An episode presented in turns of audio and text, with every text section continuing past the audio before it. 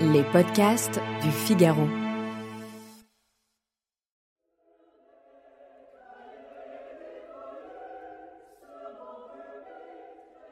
Amis de la poésie, bonjour. La France vient de sortir de la Première Guerre mondiale. Eugène Grindel écrit de la poésie sous le nom de Paul Éluard, rappelez-vous.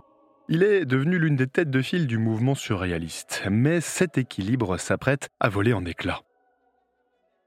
Éluard travaille toujours pour son père, à côté de son activité d'écrivain, mais il supporte de plus en plus mal la situation. Il vit avec Gala, sa femme, et Cécile, sa fille, dans une villa appartenant à ses parents. Il se déplace avec le véhicule de ses parents. Bref, la situation est confortable, mais Éluard étouffe, il manque de liberté. En 1924, il disparaît brutalement avec une forte somme d'argent. Il embarque à Marseille, direction Tahiti, en délaissant sa femme et sa fille. J'en ai assez, écrit-il à son père, je pars en voyage, je te laisse toutes les affaires que tu avais entreprises pour moi, le coup de folie dure plusieurs semaines. À son retour, il décide de varier ses sources de revenus et d'investir dans l'achat et la revente d'œuvres d'art. Il travaille en même temps avec assiduité à ces deux recueils qui deviendront célèbres, Capitale de la douleur ainsi que L'amour, la poésie. Dévoré par les plumes et soumis à la mer, il a laissé passer son ombre dans le vol des oiseaux de la liberté.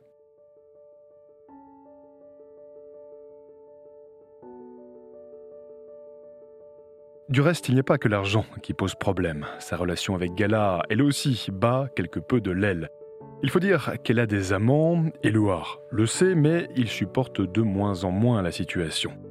À l'hiver 1928, la maladie oblige l'écrivain à un nouveau séjour en Suisse. Gala y fait la rencontre d'un certain Salvatore Dali. Elle a un coup de foudre pour le peintre et elle décide de quitter Éluard pour le rejoindre. Ta chevelure glisse dans l'abîme qui justifie notre éloignement, lui écrit Éluard. Élégant mais un peu tard, ils finissent par divorcer. Notre poète ne reste toutefois pas seul bien longtemps. Il fait la connaissance à Paris d'une certaine Maria Benz. Elle est artiste de musical, d'origine alsacienne. Tout le monde la surnomme Nuche. Elle n'a pas d'emploi. Éloire la recueille chez lui et il en tombe profondément amoureux. Elle devient bien vite l'image féminine de ses poèmes. Il se marie avec elle en 1934. On ne peut me connaître mieux que tu me connais, tes yeux dans lesquels nous dormons tous les deux ont fait place à mes lumières d'homme, un sort meilleur qu'aux nuits du monde. Dans l'entre-deux-guerres, Éluard adhère au Parti communiste français, tout comme ses camarades surréalistes Louis Aragon et André Breton. Mais l'expérience ne dure pas. Il en est exclu quelque temps plus tard en raison de ses opinions critiques sur le régime soviétique. Paul Éluard n'entend pas se faire dicter ni ses opinions, ni sa conduite.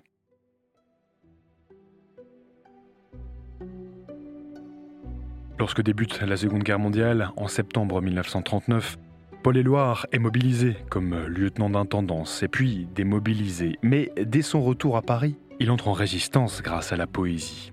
Il écrit des poèmes clairement hostiles à l'occupant. Frères, ayons du courage. Nous qui ne sommes pas casqués, ni bottés, ni gantés, ni bien élevés, un rayon s'allume en nos veines. Notre lumière nous revient. Éluard entre en clandestinité. Ses poèmes circulent sous le manteau. Des exemplaires de ses textes sont parachutés par l'aviation anglaise dans les maquis, parmi eux son fameux poème sur la liberté. Après la guerre et la libération de Paris, la popularité d'Éluard est immense. Il est perçu comme une haute figure de la résistance. Il devient conférencier et milite pour la paix, il voyage à travers l'Europe, en Yougoslavie, en Italie, en Grèce. Il donne notamment des lectures de poèmes. Mais le drame sonne à nouveau à sa porte. Sa compagne Nuche meurt brutalement en 1946, terrassée par une hémorragie cérébrale. Éluard reste de longs mois désespéré. La vie semble pour lui avoir perdu tout son sens.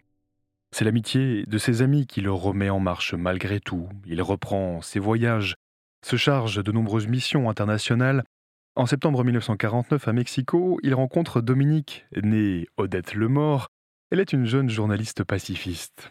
Elle devient la nouvelle compagne d'Éluard. C'est pour elle qu'il publie Le Phénix, un recueil rempli d'un nouveau lyrisme amoureux comme un signe de la résurrection du poète.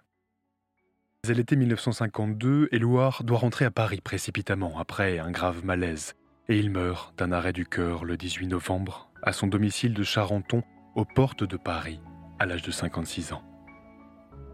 Une foule d'amis et d'anonymes accompagne le cercueil du poète au cimetière du Père-Lachaise pour son dernier voyage, comme pour célébrer la liberté que Paul Eugène Éloire n'a cessé toute sa vie de rechercher. Air vif de Paul Éloire. J'ai regardé devant moi dans la foule, je t'ai vu. Parmi les blés, je t'ai vu. Sous un arbre, je t'ai vu. Au bout de tous mes voyages, au fond de tous mes tourments, au tournant de tous les rires, sortant de l'eau et du feu, l'été, l'hiver, je t'ai vu. Dans ma maison, je t'ai vu. Entre mes bras, je t'ai vu. Dans mes rêves, je t'ai vu. Je ne te quitterai plus.